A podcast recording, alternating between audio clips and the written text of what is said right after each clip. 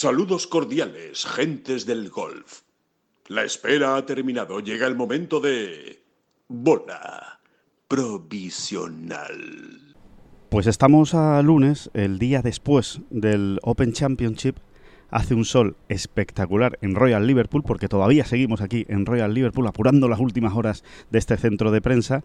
Y sinceramente, nos ha dado bastante envidia entrar por el campo de gol, por uno de los laterales, por la puerta 4, que es por donde entra la prensa, y ver a la gente a patrocinadores y demás colaboradores de este Open Championship jugando con un sol espectacular el post-Open, el, el que se dedica pues a, a todos los que colaboran con el, con el British Open. Pero bueno, del post-Open no le vamos a hablar, le vamos a hablar de todo lo que ha ocurrido esta semana en el British. Empezamos. Que no son las flechas la culpa del indio, que no son las flechas la culpa del indio. Si hay viento, si llueve, no influye en el swing, no importa si es marzo, noviembre o abril. La culpa del indio, la culpa del indio, la culpa del indio, la culpa del indio.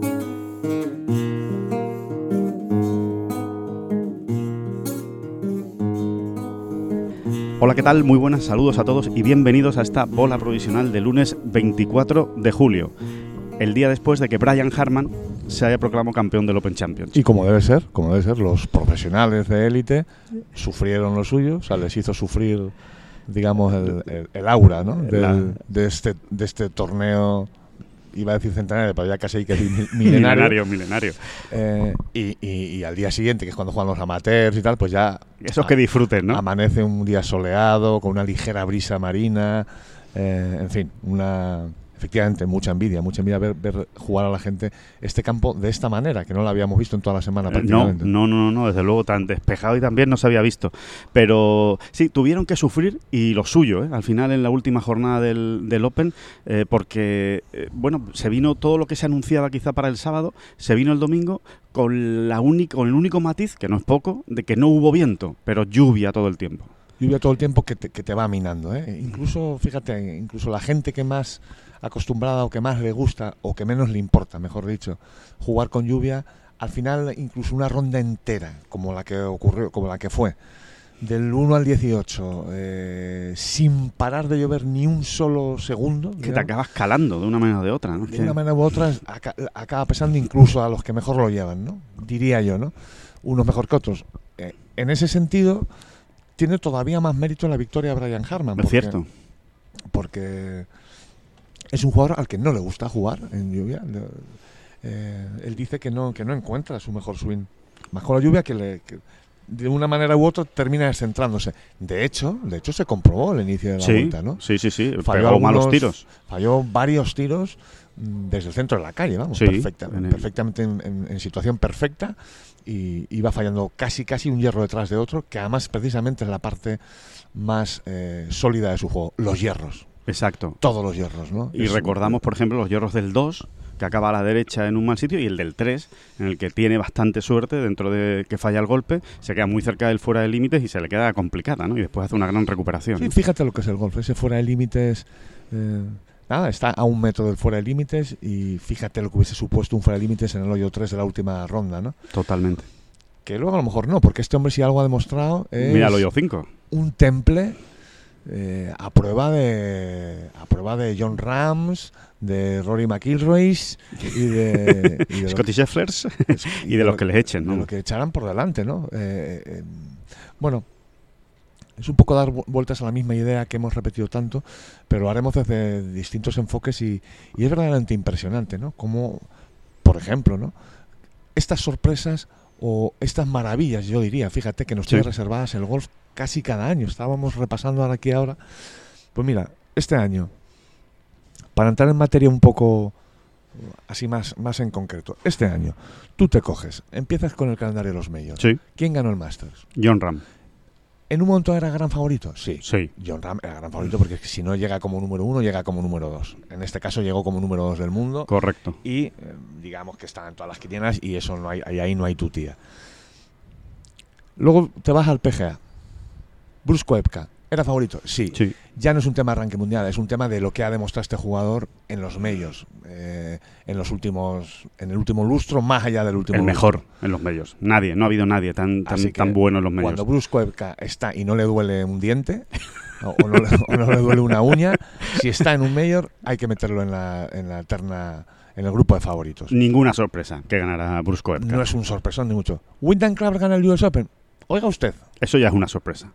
Exactamente. Mm, eh, Brian Harman gana el, el British Open. Oiga usted. Eso ya es otra sorpresa. Vale, pero es que nos vamos al año anterior, por Sí. ejemplo, y tienes que la victoria de Matt Fitzpatrick en el US Open, bueno, no es un sorpresón, pero Es una sorpresa. bueno, es un, es un tipo que no, con el que no cuentas en primera línea a miércoles. sí, cierto. La de Cameron Smith, bueno, no era un sorpresón, No, pero, pero, pero bueno, eh, tampoco a Cameron Smith quizás sí, ¿no? En ese momento se- estaba se ya, podía- estaba ya, sí, porque había estado ya mm, peleando por ganar algunos, algunos torneos. Y luego la de Justin Thomas en el PGA, yo creo que era una, una victoria que en un momento podías esperar. Sí. Y, y sobre todo la de Scotty Scheffler en el Masters. Son en aquel momento candidatos. Scotty Scheffler era, era incontestable. ¿Te vas al año anterior? Sí, Mm, Cuando Colin Morikawa gana el British, es un gran jugador ya. eh, Ya había, ya había ganado un grande. ya había ganado un grande. Y tam- a ver, es, es no es eh, favorito rabioso, y menos en un British Open. Pero bueno, Estaba como entre una lista segunda de candidatos. que John Ram ganase el, el, el US Open. Bueno, era su primer grande, pero es verdad que por la trayectoria Ya, que tenía, exactamente. contaba. Era como ya era cuidado un con John. fijo en el top 3 del mundo, como quien dice. ¿Que Phil Mickelson ganase el PGA? Pues ¿qué quieres que te? Sorpresón. Sorpresón. Sorpresón que te mueres. ¿Que Hideki Van Suyama ganase el Master? Bueno, pues no era tampoco favorito rabioso. No, no. Y esto es el golf. Porque podemos seguir años atrás. Y, unos años nos darán más la razón y otros nos la quitarán un poquito, pero ahí, ahí. Porque si te vas a 2019, o, bueno, a 2020, Sí. que Dustin Johnson ganase el Master no era ninguna sorpresa. Que Colin Morikawa ganase por primera vez un Major Mucha sorpresa. era muy sorprendente. Muy sorprendente. que Bryson de Chambo ganase el US Open, Bueno, pues era de esos que están en un segundo escalón de candidatos que pueden segundo ganar. primero. Pero bueno, siempre tienes ahí el sorpresón. Sí, sí, una, dos. Eh, una, dos sor- grandes sorpresas. O no tan sorpresas, pero sí que dices tú, hay que ver cómo se mueve el mundo golf. ¿no? Exacto. Mira 2019. 2019 es tremendo. 2019. Que Son Lowry gane el British Open. Sorpresón. Eh, está, eh, eh, jugaba en casa y tal. Cuando ocurre dices, bueno, pues tiene sentido, pero no lo había, no, nadie no lo era había favorito. puesto, ¿no? ¿no? era favorito. Que Gary Woodland ganase el British Open en Pebble Beach. mm, El US no Open, era sorpresa. favorito. Eh, que Tiger Woods ganase el Masters en. Pues, Pues, era Tiger Woods. Pero, pero no era favorito. Tiene las dos componentes. Por un lado dices, claro, es Tiger Woods. Por otro lado, lleva sin ganar un grande desde 2008. Nah, es- eso es un sorpresón. Ahora que es Tiger Woods, por supuesto. Este- y seguimos, y seguimos, ¿no? Eh, que Bruce Koepka ganase en ese 2019 el PGA, Eso entra dentro de la lógica. todo el sentido del mundo y no fue sorpresa. Y así estamos, ¿no? Sí. Podemos ir año tras de año. Siempre hay alguno, ¿no? Todos los años hay una, dos, una y media sorpresa. O si no sorpresa, vamos a buscarle si quieres un sinónimo más leve o más. Eh, Pero sí, eh, Sí, podría ser como inesperado. sí, ligera. Ligeramente inesperado. Y esto es el golf, ¿no? Esto es el golf, sí, sí, sí, sí, totalmente. Y que te llega un tipo como Brian Harman y que no solo te gana el British Open, sino es que te arrasa. Es que juega esa semana otra cosa. Es que tú estás viendo a Brian Harman en el campo, te estás viendo pegar golpes y tú dices, pero este tío, ¿por qué no es número uno del mundo? Claro. ¿Por qué no juega así todas las semanas? Sí, no, y, y- y- sobre todo, una cuestión muy importante. Ya lo comentamos ayer de pasada. Nosotros, un poco entre bromas y veras, pero más veras que bromas, ¿eh? habíamos intentado um, eh, acotar un resultado ganador para esta semana. ¿no? Sí, sí, sí. Y comparando con los resultados que hubo en las dos anteriores ediciones, 2014 y 2006, y confrontándolo con los cambios que iba a haber en el campo, también el cambio incluso, incluso de par de campo, ¿no? Porque- Exacto. Se pasó a A par ver. 72 a par 71. Exactamente. Bueno, pues con todo eso nos hicimos una composición del lugar y, y- terminamos dando una re- un resultado ganador de menos 12, menos 13, que ha sido el, el que... Sí, sí, increíble. pero en realidad no es un punto que nos podamos... eh, eh, Ya. que, que nos podamos anotar, Alejandro, porque, porque ha sido un British Open de menos 8, menos 7. Sí, es- esa Y es luego- la realidad. Y luego Harman. Y luego un zumbao. Sí. Y luego Harman. Sí, hay un tío que se sale, que juega otra cosa, que le sale todo, que mete todos los pads que hay que meter y efectivamente hace menos 13. Pero es cierto, era, era un, un Open para ganar con menos 8. Menos 8, con menos 9. eh, ese era la- la- el camino.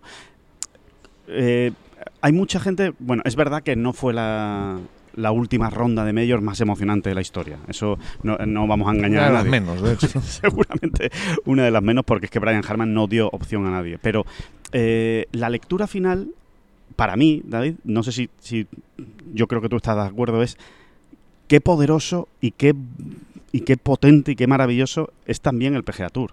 El nivel que hay en el PGA Tour, ¿no? Cuando te ves a Wyndham Clark ganando en el US Open, peleando con Rory McIlroy, aguantando hasta el último hoyo, eh, soportando la presión del liderato y resolviendo la victoria en todo un US Open, y te ves a Brian Harman que parece que hasta lo ha hecho fácil el, eh, ganar el, el Open Sí, Championship. que además te los traes para acá y dices, bueno, ahora venimos por fin a Europa, ¿no? El grande que se juega a este lado, ¿no? Sí. A ver, aquí los americanos, a ver, a ver, los americanos. Los americanos ganan Open Championship como, como, como yo me ato los zapatos todas las mañanas. es, una, es una cosa...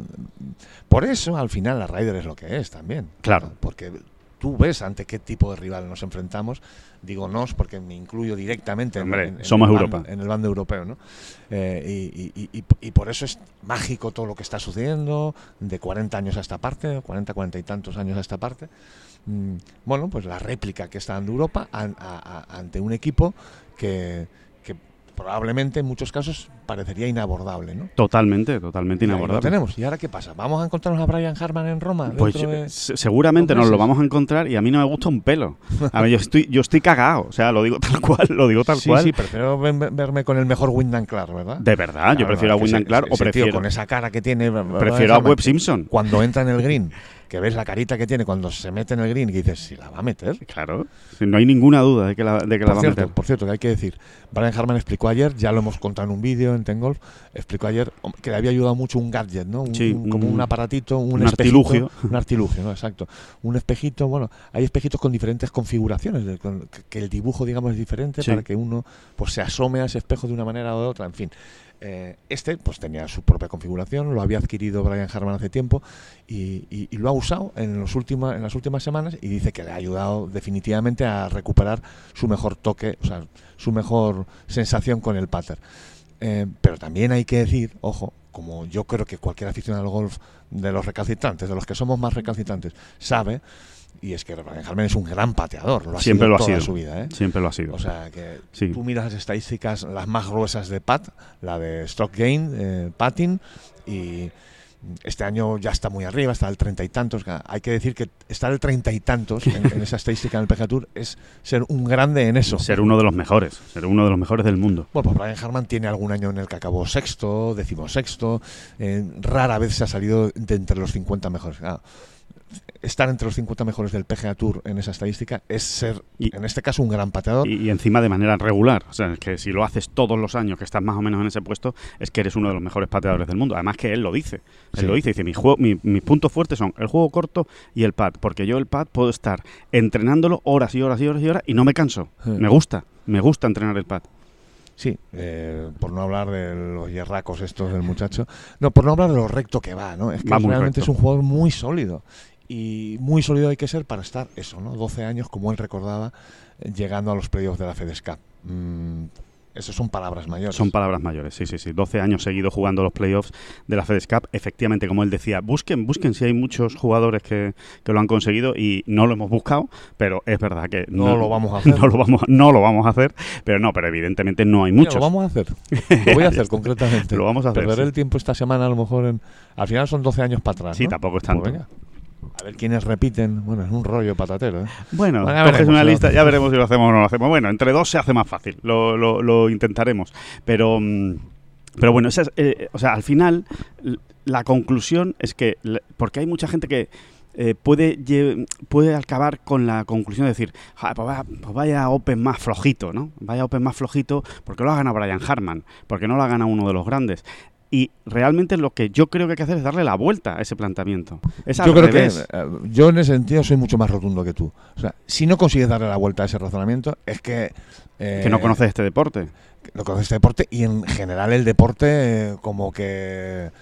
Como que no has profundizado mucho en ninguno, ¿eh? ya no solo golf. ¿eh? Sí, O sea, sí, sí, Es exactamente lo contrario. Es exactamente lo contrario. Lo que hay que hacer es rascar para ver cuáles son verdaderamente las potencias, la- la- las, las- las virtudes de este hombre que ha conseguido tumbar de qué manera a los mejores jugadores del mundo. ¿Qué pasa? Que todos los mejores jugadores del mundo han tenido una mala semana. Claro. Es, es, es, Es matemáticamente imposible. Es ¿no? ridículo pensar eso. O sea, llegar a esa conclusión es absurda. Y bueno, y lo decía el propio John Ram, ¿eh, David, nada más acabar. Dice que no, que no, que no me contáis películas. Porque eh, le preguntaba directamente un periodista eh, inglés, ¿no? Eh, o anglosajón, no sé si era inglés o americano. Le preguntaba, bueno, el jueves y el viernes se te escaparon algunos pads y quizá. Y John cortó de raíz la pregunta y dice, no, no, no, no, no. Aquí es que no ha habido discusión. Es que ha ganado con seis golpes de ventaja. Es que, es que ha sido mejor que todos. No, ni, metiendo esos dos pads que se me escaparon el jueves y el viernes, yo habría estado con opciones reales de, de pelear por la victoria, ¿no? O sea que realmente es así. Te has encontrado con un tío que ha estado a otro, a otro nivel. Y ahora, la, la, la siguiente... el ¿Sabes cuando aparecería mi madre? ¿eh? Que en paz descanse. y, y me diría, si es que sois idiotas, si en el fondo no entendéis nada. Intentáis buscarle explicación a todo, cuando en realidad Brian Harman lo que ha hecho es sacarle un golpe por vuelta a, a los que venían por detrás. Prácticamente. uno y pico. uno y pico. Y, tú, y en el fondo lo piensas y dices, pero sí, ¿qué, qué razón tienen las madres? Claro, totalmente. Es que es verdad. Esa ha sido la diferencia. Siempre encuentro la anécdota esa de mi madre, ¿no? En una final de estas mayúsculas de, lo- de los 100 metros en los Juegos Olímpicos. Claro, entra uno y a una milésima entra el siguiente. Y dice, pero si son igual de rápidos los dos. La verdad que sí. Sí, sí, que hace falta una foto finish Esta- para ver quién entraba. sabiduría tan de madre. Y Sí. dice, pues sí es que tienes razón. sí que- Pues esto es lo mismo. Y dice, fíjate qué paliza. Ahora estoy acabando con los cimientos de, de todo el análisis deportivo. Qué paliza le ha pegado Harman. Y es verdad. O sea, en nuestro estándar Sí, porque no es habitual que se gane Claro, con tantos no, y golpes. porque es verdad, ¿no? Porque podríamos. Pero que si lo piensas de una manera muy superficial o muy, Sí, sí, muy sí, simplona, Es otra lectura que es final le ha correcta. sacado un golpe a John por vuelta. Y un golpe por vuelta, tú miras de, de cuántas maneras se pueden sacar, ¿no? Puede ser Totalmente. hasta por puro azar. Sí, sí, Hasta por exactamente. puro azar puede ser. Exactamente. Que, Pero mm, bueno, una vez que he destrozado todos. No, no, es para que vean que hay, mucho, hay muchas maneras de verlo, mucho- muchos ángulos, pero es cierto, es, eh, es así. La, la diferencia al final es mucho más pequeña de lo que puede parecer, incluso en una victoria con tantos golpes de Ah, pero diferencia. eso es el deporte de alta competición. Es que eso Esa es, es el la- deporte- la diferencia. y ese sería entrar en la otra parte del debate. El deporte de alta- competición se decide en, en- En- en- en detalles. en pequeñísimas diferencias, en pequeñísimas diferencias. Que mm, el segundo puesto de John Ram, que igual nos, nos dejó un poco fríos por todo lo que había hecho el sábado, porque se había puesto con opciones, porque, insistimos, Brian Harman era el líder y todos pensamos, bueno, a ver si aguanta, a ver si no, a ver si dobla la rodilla. Y claro, al final acaba segundo John, te deja un poco frío, pero joder, que ha quedado segundo John Ram. Mira, yo lo hago de Cuidado, otra manera, lo voy a hacer de otra manera. Si yo pudiese abstraerme del resultado y simplemente, imagínate que hubiese una máquina donde tú pudieses hacer eso. Meto todas las experiencias que han ocurrido esta semana, es decir, las mías propias, las que he visto en los que me rodeaban, las que he visto en John Ram, o sea, los- las sensaciones, las frustraciones, las alegrías, los momentos de euforia que los ha habido aquel sábado, el sábado mm, monstruoso, Histórico. histórico de John, ¿no? Lo meto todo en esa centrifugadora, digamos, eh, y ahora lo saco y digo, lo metro, lo mezclo, lo analizo, como tú quieras, ¿no? Y ahora te dicen, simplemente por sensaciones, situaciones, el número de minutos que hubo de frustración y no de frustración, el número de, en fin, todo, todo, Sí, el todo, sí, sí, si se pudiera todo cuantificar. ¿no? todas las conversaciones que has tenido con compañeros de la prensa inglesa, americana, española, eh, todo lo, lo mezclas todo y dices, ¿qué resultado con todo estas, este cúmulo, esta bola que sale aquí de la ahora, ¿qué, qué resultado crees que ha hecho John? Y yo te diría, pues no ha, no ha mejorado de un 30 puesto. Sí, es verdad. Y esto es lo que tienen los grandes, ¿no? Que al final, ¿cómo lo hizo John? Se las arreglan para. ¿Cómo que no me mejor un 30? Pues he quedado segundo, machote. Segundo. Y solo me ha ganado el máquina. El máquina de esta semana. Pero es que voy un poquito más allá. Es que Scotty Scheffler al final te firman la mejor tarjeta del domingo. O sea, se las arreglan. ¿Cómo se las arreglan? Y Rory McIlroy, todo lo que tú quieras. Pero, pero. eh, Ahí estaba el tío, ¿no? Ahí estaba el tío que fue el que mejor empieza el ataque ayer Sí. a la cabeza, pero claro, venía desde mucho más atrás. Y acaba sexto. Y encima, eh, eh, y encima se quedó luego parado, ¿no? Y acaba sexto, ¿eh? venía a ganar, ¿no? El Scottish Open. El tema este del triunvirato es muy, es muy también para darle mil vueltas, ¿no? Porque son número uno, dos y tres del mundo. Eh, Scheffler, Rory y John. Y lo que- demuestran todas las que son número uno, dos y tres de la, de la FedEx Cup. Que no se crean ustedes que tantas veces coincide esto, ¿eh? No, y porque Scheffler no juega la Race to Dubai. Porque McIlroy y Ram son número uno y número dos de la Race to Dubai. O sea que es que el dominio que tienen eh, ahora mismo del golf mundial, estos tres señores, es absoluto. Y aparte, es, es muy bonita la pelea, porque están muy igualados. Son los tres muy buenos, están muy igualados y hay un escalón con el cuarto. O sea, pero claramente eh, definido, porque son los tres mejores cada semana. Ya no es eh, que ha venido los grandes y lo han hecho muy bien en los grandes o en los rankings, ¿no? Entonces, eh, realmente es una, es una pelea impresionante que vamos a ver cómo se resuelve además en los playoffs de la FedEx, porque eso sí que va a ser una pelea directa entre los tres. Claramente va a ser extraño que el ganador de la FedEx Cup salga de esos tres jugadores. No Puede- sé alguno de esos tres, quieres decir. Sí, ¿no? exacto, que no sea, no sea uno de esos tres jugadores. Realmente va a ser difícil. Puede ocurrir, ¿eh? porque ya sabemos cómo es esto y además el último torneo va con la diferencia esta de golpes y, y veremos a ver. Pero es que mm, ahora mismo el golf mundial vive un gran momento, en realidad, con estos tres jugadores. Porque es semana a semana eh, demostrando un nivel de juego extraordinario. Y la mejor noticia, yo creo que en el caso de John Ram, es que efectivamente algo ha cambiado esta semana. O sea que realmente, como él dice, esas tres semanas de descanso le han venido muy bien. Y él decía ayer, tengo las mismas sensaciones, esta semana he tenido las mismas sensaciones que tuve la semana antes del Masters. Desde la semana antes del Máster no me he sentido con la frescura y con las energías con las que me he sentido esta semana en el Open Championship. Sí, yo te diría también que haya habido un componente mental eh, que hemos contado también tengo Sí. esta semana y es que eh, esa, esa ansiedad que a veces le puede un poquito a John de, de, de intentarlo e intentarlo, ¿no? El, el famoso dicho, ¿no? Que, que se escucha tanto en el mundo del golf. de, Sí. Deja que ocurran las cosas, el trabajo ya está hecho, eh, ahí están tus capacidades. No lo busques. Eh, ya no lo busques tanto, ¿no? No, no, no, no, porque al final te acabas mm, como, como comprimiendo, ¿no? Te Como acaba- te- agarrotando, ¿no? exacto, me- mejor dicho, ¿no? Te acabas agarrotando y, y en el golf hay que ir muy fluidito a esos niveles, a todos, ¿no? Pero a esos niveles que ya los matices son tan tan escurridizos, hay que ir muy, muy, muy fluido. Si no, Está muy bien querer las cosas, pero hay que quererlas en su justa Sí, medida. y bueno, y, y- y por todo lo que hemos recogido nosotros de información del entorno de John, esa fue un poco la clave, el cambio del John del jueves y el viernes al del sábado, eh, espectacular y, y brutal, ¿no? Eh, bueno, el decir, eh, muchacho, has ganado el máster este año, tranquilo, ya has demostrado todo lo que tenías que demostrar, ahí estás. eh, eh, simplemente deja que vaya sucediendo las cosas. No estés eh, Sí. absolutamente eso, ¿no? Ansioso. Ese es un ansioso tema casi de ansiedad. desde antes de salir el T del 1, ¿no? Y, y bueno, pues por ahí fueron un poco los tiros, aunque buscar explicaciones a este tipo de sucesos científicas mm, N- No existen. Pero sí es verdad que ha habido un proceso mental esta semana, eso es de cajón en, en el asunto John Ram, y estoy de acuerdo contigo. Tiene más que ver con otro planteamiento, con otro enfoque de, de su momento actual en la temporada, más casi que con estoy muy fresco, tengo muchas energías y me han venido muy bien las tres semanas de descanso. ¿no? Bueno, y que también al final, oye, yo creo que en la ronda 1 y ronda 2 de este British Open apaga un poco la herrumbre, la herrumbre de Seguro. llevar tres semanas sin competir, es casi normal. O sea, mm, probablemente no estaba tan lejos eh, de ser... de- a- muchos de sus golpes no estaban tan lejos de ser buenos, aunque lo pareciesen, ¿no? Exacto. Eh, simplemente tienes que volver a entrar en materia, en faena, ¿no? Y, y eso a veces cuesta, eso, una o dos rondas, las que sean, ¿no? Sí, sí, las que... Las Hay que gente tú- que le cuesta incluso más, ¿no? Sí, exacto, exacto. Hay gente que tiene que jugar mucho, muchas semanas, ¿no? El, para, para estar a, a tope, ¿no?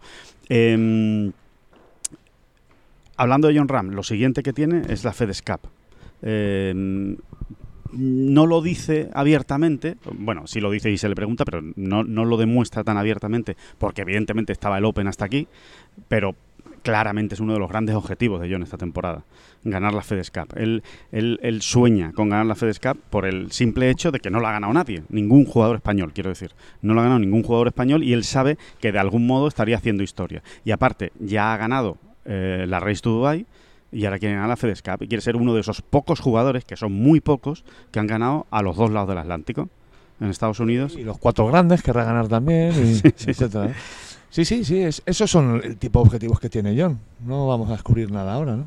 Por cierto, antes de que se me olvide, hay que citar también a Adriano Taegui, ¿no? Al final había Sí, aquí claro. ocho españoles, se nos llenó la boca, ¿no? De- del récord del siglo XXI, rozando el récord absoluto en la presencia, de, eh, en lo que se refiere a la presencia de jugadores españoles en un Major, ya no solo en el Open, que el récord es de nueve, eh, bueno, pues ocho había aquí, ¿no?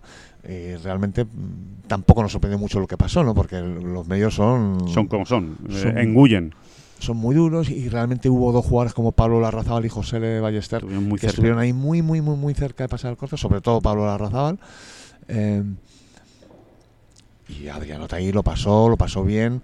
eh, y aunque él quiera aparentar una, una sensación de normalidad por aquel cuatro menos que se hizo el jueves, Sí, mm, que, que yo lo entiendo, ¿eh? porque claro, Adrián lo que te dice es, no, no, pues es que yo me conozco, yo sé que soy capaz de hacer esas cosas, tampoco me voy ahora a poner aquí a saltar eh, y a celebrar. Bueno, pues mm, yo le diría, fíjate que a lo mejor algo más tiene que celebrar. celebrarlo un poquito más, ¿no? Valorarlo, ¿no? Un Sí, más. valorarlo porque sí, él es capaz, él sabe de lo que es capaz, pero nunca lo había hecho. Y, y hay que hacerlo, hay que hacerlo, venir a un mayor y hacerse un 67. Mm, Es, es que hay gente, unas que, se, condiciones muy que se, difíciles. que se- se retira y no ha hecho un 67 en un Sí, mayor. ¿eh? hombre, muchos, muchos. O sea, son Hay gente que se retira de hecho y ha, y ha jugado uno o dos mayores, ¿no? Exacto. Bueno, pues Adrián ya lleva un puñadito, lleva- creo que este era su sexto mayor Sí, y hasta, hasta la fecha prácticamente lo que había hecho era fallar cortes. Ahora viene aquí, se hace un 67 de entrada, como decir, aquí estoy yo, sí. aguanta muy se bien el deja ver viernes, arriba.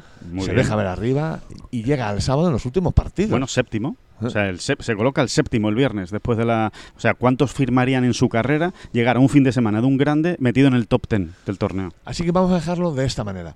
Entiendo, entendemos que, que Adriano Taegui no lo celebra de una manera como diciendo, no, no, señores. Y además de esa explicación, no lo celebra porque creo que yo esto, en mí tiene que ser algo no habitual, pero mm, que pueda que ocurrir. puede, que puede ocurrir y no me voy a Vale, asombrar. entonces vamos a admitirlo y vamos a celebrarlo nosotros. Exacto. Tú no lo celebres que ya estamos nosotros aquí para celebrarlo. Exactamente. No, no- no se trata ni de celebrarlo, porque No. al final, pues efectivamente, eh, eh, se pega un buen piñazo durante el fin de semana.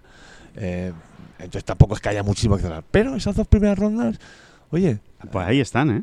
dan información. A mí me dicen cositas, ¿no? Sí, y sí, eso sí, es sí. lo que celebramos, porque son cositas buenas. Es decir, oye, eh, no lo habías hecho hasta hoy, ya lo has hecho. Sí, es verdad. Y te, te has quitado, te has quitado eso encima, ¿sabes? Y ahora, la próxima vez que estés en un grande, pues seguro que lo va a ver de otra manera. Seguro que va a afrontar el jueves del próximo grande que juegue de una manera diferente. Sí, por lo menos ya tiene esos registros, ¿no? Claro. Eh, estamos sufriendo eh, a la vez que él, ¿no? Con Jorge Campillo, Sí. me refiero. A Jorge Campillo está en esa situación. Jorge Campillo es un grandísimo jugador que lo ha demostrado en el circuito europeo y, y que le está costando muchísimo en los grandes. Porque luego hay que llegar al grande, eh, aislarse un poco, no, sé, no se sabe cuál es el sistema exactamente. Un 4-4-2 puede ser, ¿no? 4-4-2, sí, eh, 4-3-3 en, en- en fase ofensiva, que dirían los Yo, modernos. fíjate, yo, yo te diría que un grande hay que jugarlo con dos carrileros. O sea, y, tres tre- y tres centrales, centrales, ¿no? tres centrales y dos carrileros. Yo, yo para mí, que es el Los- dibujo. los, un tres dibujo- los tres centrales del juego corto, obviamente. no, me te diría que no. Los tres centrales es la base. Por eso digo, el juego corto que te sostiene, ¿no? No, hombre, más bien te sostiene el juego largo, ¿no? Bueno, vale, vale, estoy, estoy de acuerdo. Sí, sí, es O sea, verdad. es ponerla en calle. Eso, los tres centrales es ponerla en calle, Eh, ¿no? Vamos a intentar ponerla en calle. Y luego ya Los empieza- carrileros son los hierros, ¿no? Eh, sí, los carrileros, los carrileros pueden ser más bien. Estamos hablando también de. Yo diría que los carrileros son los pares 3. Las salidas en los pares 3. Por, por, por supuesto, el, Y luego ya está la, el- el- o sea, la sala de máquinas de un equipo de fútbol, que sería la, el centro del campo, dentro ¿no? del campo. Eso es la estrategia. Ajá. Es una, una estrategia correcta, el fallar por el lado bueno, el elegir bien, el medir bien las distancias, en, en- en- Tomar buenas decisiones, ¿no? tomar buenas decisiones y en, en- en- En sa- saber leer, ¿no? saber leer el viento, el viento, que es lo que está Saber leer el viento, la competición, eso es el la competición, cómo está en el... Y luego definir es el pattern, arriba. El 9 es el pattern, ¿no? Y juego corto, que es la, la calidad, la, la creatividad, ¿no? El 10 Sí. del equipo es el juego corto. Vale, está bien, me gusta. juego- siempre situaciones Entre diferentes. líneas, ¿no? Entre líneas, el que ve, el que ve, el que ve lo que no ve nadie, Y ¿no? luego el 9, o sea, Haaland es el pattern. O sea, no- ahí no hay tu tía. ¿no? Haaland es Harman. Claro. ¿Y el portero? ¿Eh? El portero es la cabeza. El portero es la cabeza. Sí, atención. El portero es la cabeza, que tiene que estar siempre fría. Siempre fría. Y dando órdenes. Sí, sí, sí. No, te voy a decir lo que es el portero. El portero es el, el, el digerir bien los errores. Es, vale, vale, sí, está los bien. malos momentos. Está bien, sí, Porque- sí, sí. Para que no te cuelen ese gol. Exacto, exacto, sí, sí. Porque si tú fallas y, y- y- encima te lo llevas en la mochila, eh, Vuelves a fallar al siguiente. ya te han metido un gol ahí. Sí, sí, es verdad. Está bien. Bueno, pues ya está, ya Sí, está. está bien, ¿eh? Ha quedado bien, ¿eh? Ha quedado bien este. Ahora solo nos hace falta encontrar una canción que le pegue a Brian Harman. Así a bote pronto se te ocurre alguna. Yo, la verdad es que la que se me ocurre es la de Opa, voy a montar un, vamos a hacer un corral Claro, sí, con, con todo lo que. con todo el campestre que es el hombre. A mí es que vamos a hacer un corral. No, es que no vamos a hacer un corral, ¿no? ¿no? Sí, ¿no? Sí. Para las gallinas y para los. No me acuerdo. Yo tampoco. Bueno, también la de Tengo un tractor amarillo Sí. le pega En bastante. su caso es naranja. Sí, eso es verdad. Este señor ha comprado un tractor que es naranja, vamos, que no es, esto no es una broma, vamos. Sí, sí, sí, sí. Y que está deseando regresar a Estados Unidos porque no lo. no- cuando se vino para aquí, para Europa, a jugar el Scottish y el, con la compra hecha, pero no se lo habían entregado todavía el tractor. Y dice que ya lo tienen, que ya se lo han llevado. Y que está nervioso. Y que está nervioso, que está deseando llegar allí y montarse en el tractor y, y liarse a, a segar y a limpiar acres y acres de terreno. Y no descarta. Porque allí se dice acre. ¿Tú Ahí- no lo sabías? eso? Sí, sí, sí, sí, sí, lo- bueno, se lo sabía. acre. lo Y, y- y todo lo que no sabe que de de una catetada. El que no dice acre, ¿Tú ¿no? qué hablas? ¿En metros cuadrados todavía? En hectáreas, ¿no? O sea, tú después de tantos viajes a Estados Unidos y todo eso, ¿todavía me hablas en metros cuadrados y en hectáreas? Ti te va a dar un bofetón. Se dice acre. Que ¿Cuánto es un acre? Ni idea. Ni idea. Ni idea, bueno. Y Que- lo he mirado muchas veces, ¿eh? Sí, sí, lo que pasa es que no, que no es imposible. No, no porque no, hay una medida. Porque no se me queda, no, se me queda el, el- el detalle.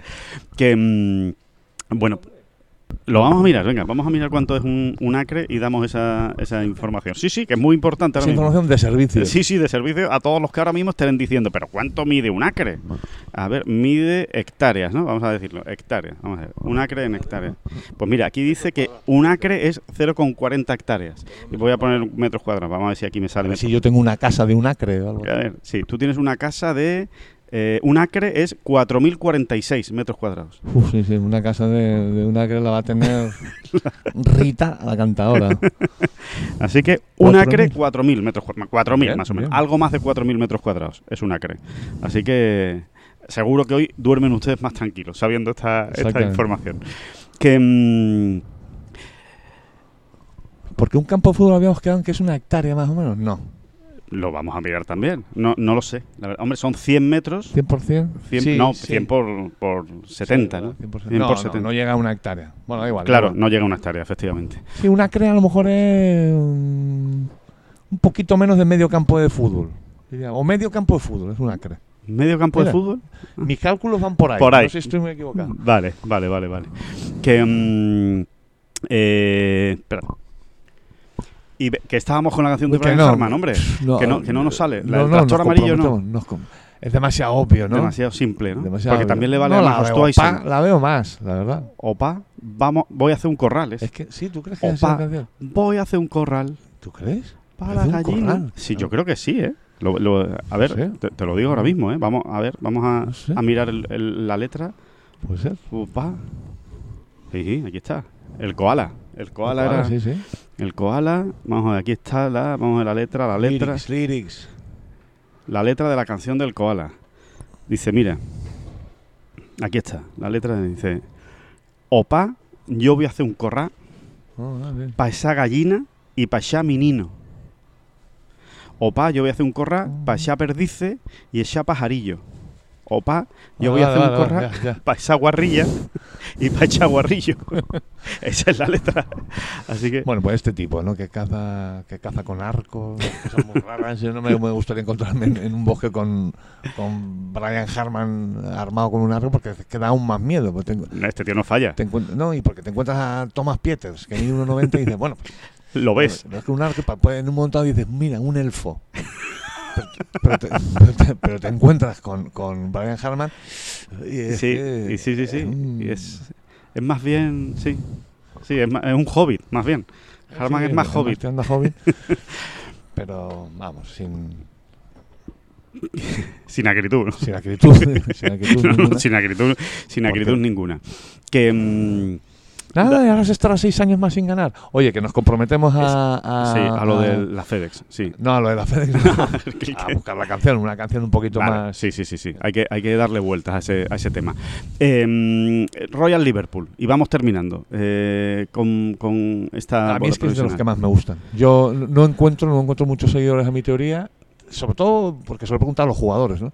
A ninguno le parece que sea. A mí mm, me encanta, me encanta Royal Liverpool, me parece que da mucho juego, eh, que no necesita tampoco del del De- peor del peor- la peor- British para, para ser competitivo, aunque es verdad que había habido resultados muy ganadores muy potentes, pero yo creo que este Royal Liverpool es, es muy competitivo y muy, y muy serio. A mí es que me gusta mucho.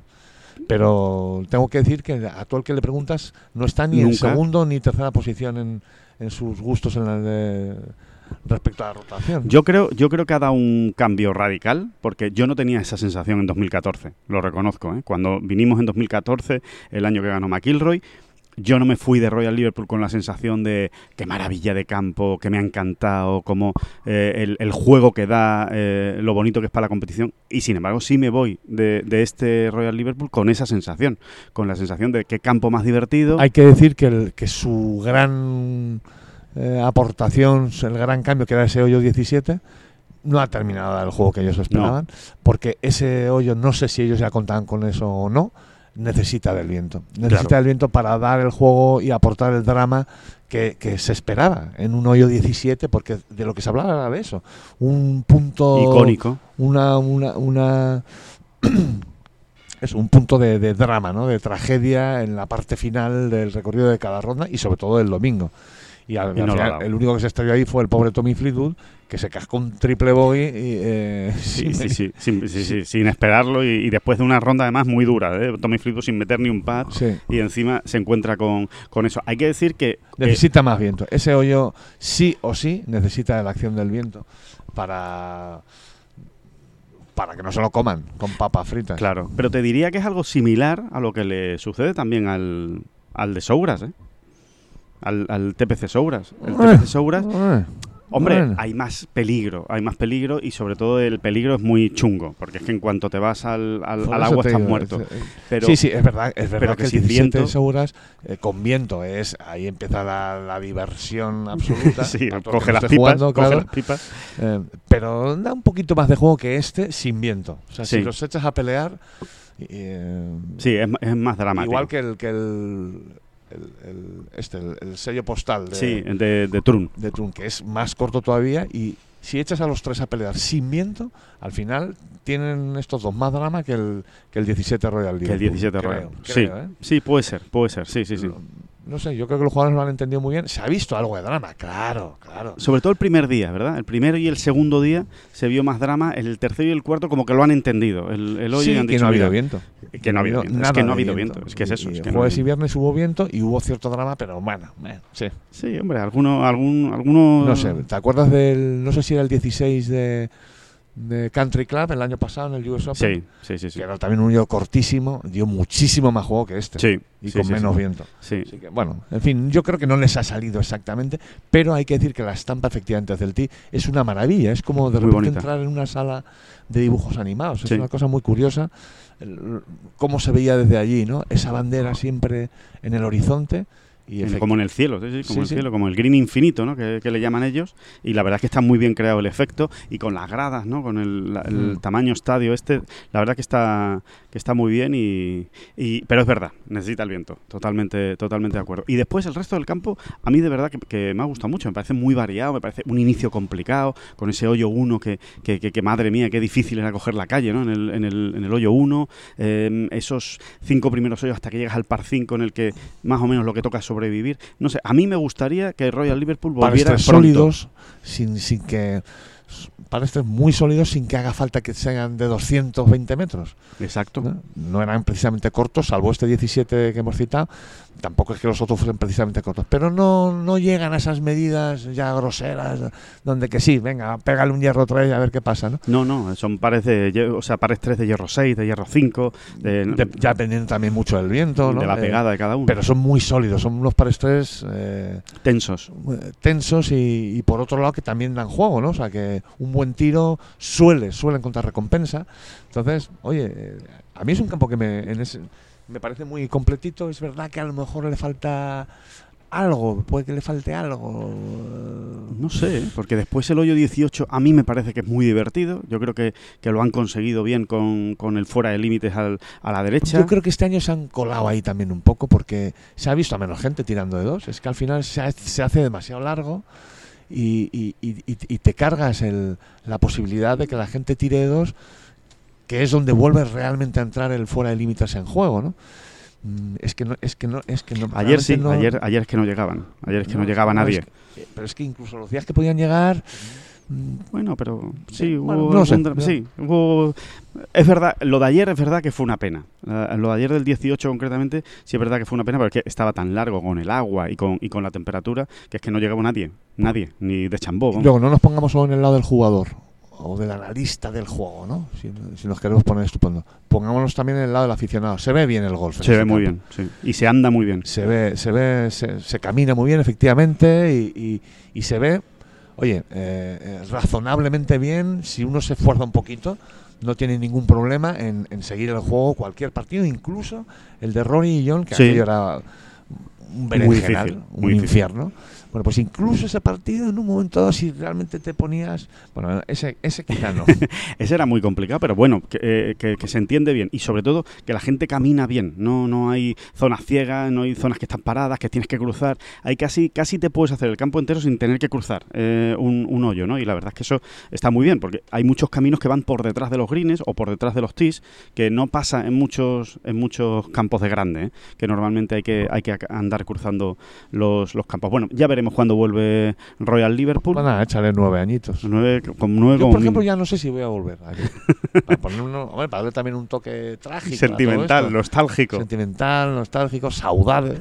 saudade. Usted va a volver a Real Liverpool, pero vamos, a Bueno, jugarlo. pues muy bien, sí, Usted va sí. a volver Eso a sí, jugarlo. Eso sí. A jugarlo. Eso sí, porque fíjate, es un campo que te apetece jugar. Sí, ¿verdad? apetece, apetece jugar. Es, eh, eh, entra por los ojos y, y dice, es muy difícil, pero, es muy difícil. pero sí. bueno. sí, pero todo será de- también ponernos en nuestros tis. Correcto, en Nuestros nuestros, en nuestros tees.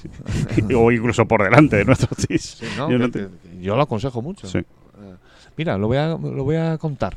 No sé si a él le gusta que yo cuente estas intimidades, pero como no es tan íntimo, ca- caminando uno de estos días con Edorta Ram, con el padre de John, pues le, le comentaba yo, no sé por qué salía este tema, y le comentaba yo, es, esa cruzada que yo mantengo, bueno, que yo man- no es una cruzada, pero bueno, Sí, sí, es, un una consejo, cruzada. Es un poco consejo. y Yo aconsejo eh, a los chicarrones, ¿eh? A estoy hablando de- de- del golf masculino, Sí. amateur malillo como es el mío, ¿no? Sí, Eh, handicap, handicap de 18 para arriba. No, y cualquier handicap. Ah, vale. Y cualquier handicap. Como ha dicho Malillo, digo. No, lo que pasa es que mi experiencia es desde el malillo, pero Claro. yo creo que es bueno para cualquier handicap que prueben a jugar de rojas, lo que en los campos suele ser de rojas.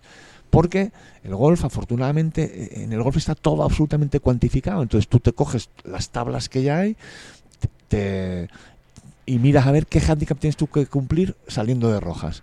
Y ahí está perfectamente explicado y establecido unas tablas maravillosas y es divertidísimo. Es como uno se lo pasa mejor jugando al golf. Eh, pero es que además yo lo digo con absoluta No, porque lo has comprobado. con absoluta rotundidad. Son los mejores días de golf. Que sí, que luego alguien te puede decir, o tú mismo puedes pensar, ya hombre, pero sí, pero no he, no he tenido la exigencia. Vale, vale, usted pruebe. Bueno, Y, y Claro que has tenido creo sería una manera de, de- de- de atraer a más gente. Y, y lo iba hablando con Edorta, y yo pensé, no sé por qué, fíjate los prejuicios que tenemos, yo pensé, por esos prejuicios que hacen los hacemos, que Edorta iba a ser más bien de los de, los de anda, anda, quita, quita. de los más salida". clásicos, ¿no?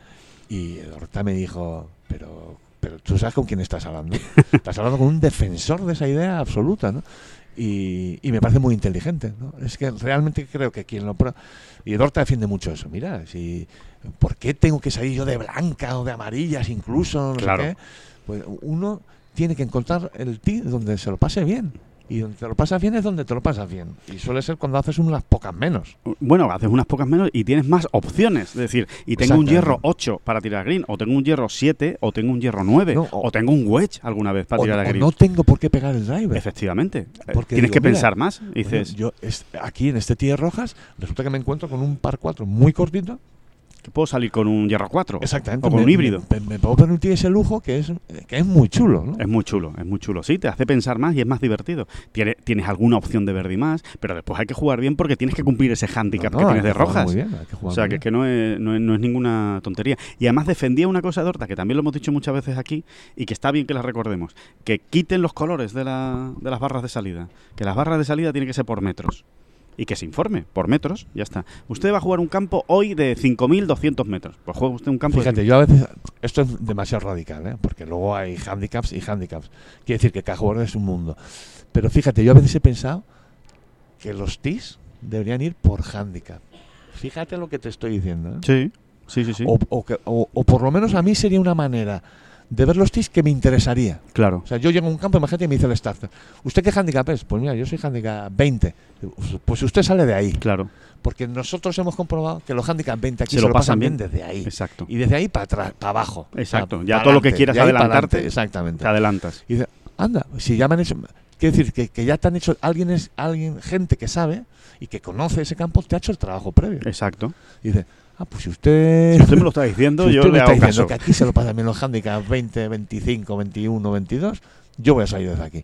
Sería muy interesante. Sí, sí, sí, sí. Lo que pasa es que es verdad que luego hay handicap 20 que, que, que zurran al driver, que es una. Sí, pero si es handicap 20 por algo será. Claro. Es que si es handicap No 20 nos por algo será. Pues no te- claro, no, no, pues no. no saque usted el driver. Es que yo le estoy poniendo en un tee. Bueno, vaya rollo que nos estamos echando. No, no, no, pero es interesante. Yo creo que es interesante el que lo esté, el que lo esté escuchando y, y a lo mejor no se lo haya planteado o se lo haya planteado alguna vez y esté de acuerdo o no esté de acuerdo con, con nosotros. No, y además tiene esa parte también de del prurito este que tenemos los tíos, sobre todo porque las mujeres no. No, las mujeres tienen. no tienen ningún Pero problema. los tíos sí que tenemos este prurito de, de, de subnormales profundos, a veces, muy estúpidos. mm, Y, y tendrían su WhatsApp decir, mira, mientras no bajes de handicap, no te Claro, vayas para atrás en claro, los tees. no vayas de guay. No vayas de guay cuando no puedes ser guay. ¿sabes? O sea, sí, sí es así. Exactamente, Si usted no cumple su handicap, ¿por qué ahora de repente quiere salir de blanca? ¿Usted es tonto o le gusta sufrir, o le gusta sufrir, ¿no? Porque otra cosa no, no la hay. Bueno, que mm, vamos terminando ya eh, este podcast. Que, eh, David, yo solo una cosa. eh, recordar que creo que, que merece la pena. Cuatro grandes ha jugado John Ram este año, tres top ten. Primero, Masters, segundo, Open, décimo, US Open y pasando el corte en el PGA. Estimado oyente de esta bola provisional o estimado lector de Tengolf, usted, a la vista de los acontecimientos, sucesos y registros, registros y resultados, ¿qué sensación tiene de la temporada o del año de John Ram? Es una buena pregunta porque luego te quedas así y ya con John está empezando a pasar que en cuanto está dos semanas sin quedar entre los tres Te primeros, preguntan, ¿no? Oye, ¿qué le pasa a John? Sí, no, y, y lo que es peor, Alejandro, te lo empiezas a preguntar tú. Es, sí, es la fa- el famoso tópico de nos está mal acostumbrando. Bueno, pues, mm, ole John, ole tú. Eh, lo que has hecho esta semana a mí me deja Bueno. bastante, una vez más, boquiabierto porque, insisto, tú metes todas las sensaciones en la, en la máquina del, no sé qué, la máquina que nos hemos inventado. ¿no? Sí, la máquina de las sensaciones del golf. Y, y las sensaciones que te, que te ha trasladado el propio John, Sí, por sí, otro sí. lado, todo esto, ¿eh? Y dices, no, este señor no ha podido quedar mejor que 25, mejor que 30, y ha quedado segundo, ¿no? Y, y eso es por algo, ¿no? O sea, no es, no es casualidad. ¿no? Sí. Eh, Y, y los números totales, David, que yo creo que también está bien recordarlos. 25 grandes. Este, este grande que ha jugado John ha sido el número 25 de su carrera. 12 top 10. Prácticamente en uno de cada dos grandes que juega, prácticamente top 10, entre los 10 y- y primeros. recordar otros números que hemos ido dando a lo largo de la semana.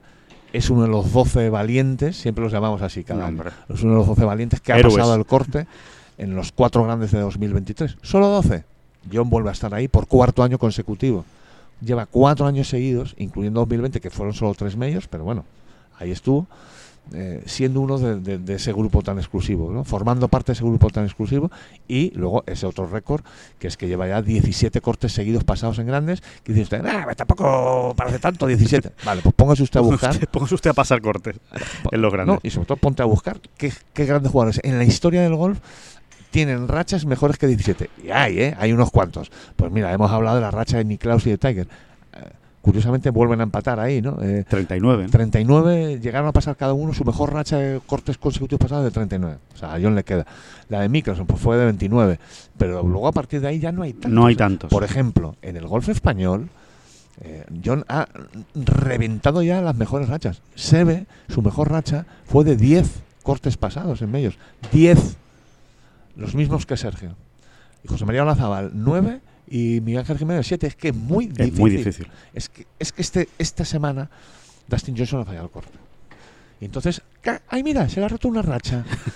es que esta semana eh, Colin Morikawa ha fallado un corte. ¡Ay, mira! Pues Se ha roto una ahora racha. ponte usted a sumar Ahora otros empiece, 17. ahora empiece otra vez, claro. Y, y- y- y mire, y mire, de aquí en adelante cuatro años. Y tú dices, bueno, cuatro años, yo pasando cortes. Exactamente. ¿Esto qué es? Que son cuatro Entonces, años, ¿eh? Así que, nada, otra vez a los pies de John Ram. Agradecidos a John Ram por lo que nos hace Sí, disfrutar sí, sí, y, sí, por lo que, y por lo que nos hace vibrar Verdad, en ¿no? estas semanas. sábado, ya lo hemos contado, Alejandro, lo hemos vivido in situ, Ahí queda. además. Eh, no estuvimos en, en el 63 de Olazábal en el 2000. No, Nos en el- encantado. sí, nos habría encantado. Sí, pero, sí, sí. pero, pero hemos estado en esta, ¿no? Es el, el otro 63 en la historia española de los majors. Y hemos estado aquí para, para contar. Y además tuvimos la suerte de haber decidido ese día seguir, seguir los 10 de- para seguir la vuelta de pe entera. a pa, de pe a pa. La mejor Eso, vuelta. ¿De dónde vendrá lo de pe a pa? Es bonito, ¿eh? No lo sé, hay que, es otra cosa que También tenemos nos que mirar. es otra cosa que hay que mirar. Pues nada, que aquí cerramos eh, estos especiales de la bola provisional desde Royal Liverpool, del Open Champions. Se acabaron los medios. Tranquilos, tranquilos, tranquilos. Queda mucho para el Máster de Augusta, pero hay muchísimo por delante. ¿eh? La FedEx Cup, la Solheim, la Ryder. ah, va, va, muchísimo. ves, tú nunca me has querido, ya lo ves. ¿Harman? Nunca si- Sí, esta es la de Harman. He sido. ¿Tú ¿Te imaginas Harman cantando todo esto? Que nunca he sido tuyo, ya lo sé. Pues solo por orgullo ese querer. Me imagino, Eh, eh. ¿Te imaginas me más? a- imagino, me imagino más a Lamprecht, al, al amateur, al sudafricano que ganó. Me lo imagino más cantando esa Sí, canción. no sé, Lamprecht, en un momento dado. Tomás de Tri. Adam Scott, por supuesto, que Ah, Julio Por Iglesias. supuesto que, que es Que Julio es Iglesias, Julio Iglesias disfrazado de golfista y, y de Adam Scott, concretamente. Tomás de Tri también te la podría contar. Bueno, perfectamente, vamos, Tomás de Tri, pero, pero vamos, del tirón, ¿no? Así que nada, que muchas gracias a todos por estar ahí y como siempre, muchísimas gracias, David Durán. Hey, no vayas presumiendo por ahí. Que no son las flechas la culpa del indio, que no son las flechas la culpa del indio. Si hay viento, si llueve, no influye en el swing, no importa si es marzo, noviembre o abril. La culpa del indio, la culpa del indio, la culpa del indio, la culpa del indio. Mm-hmm.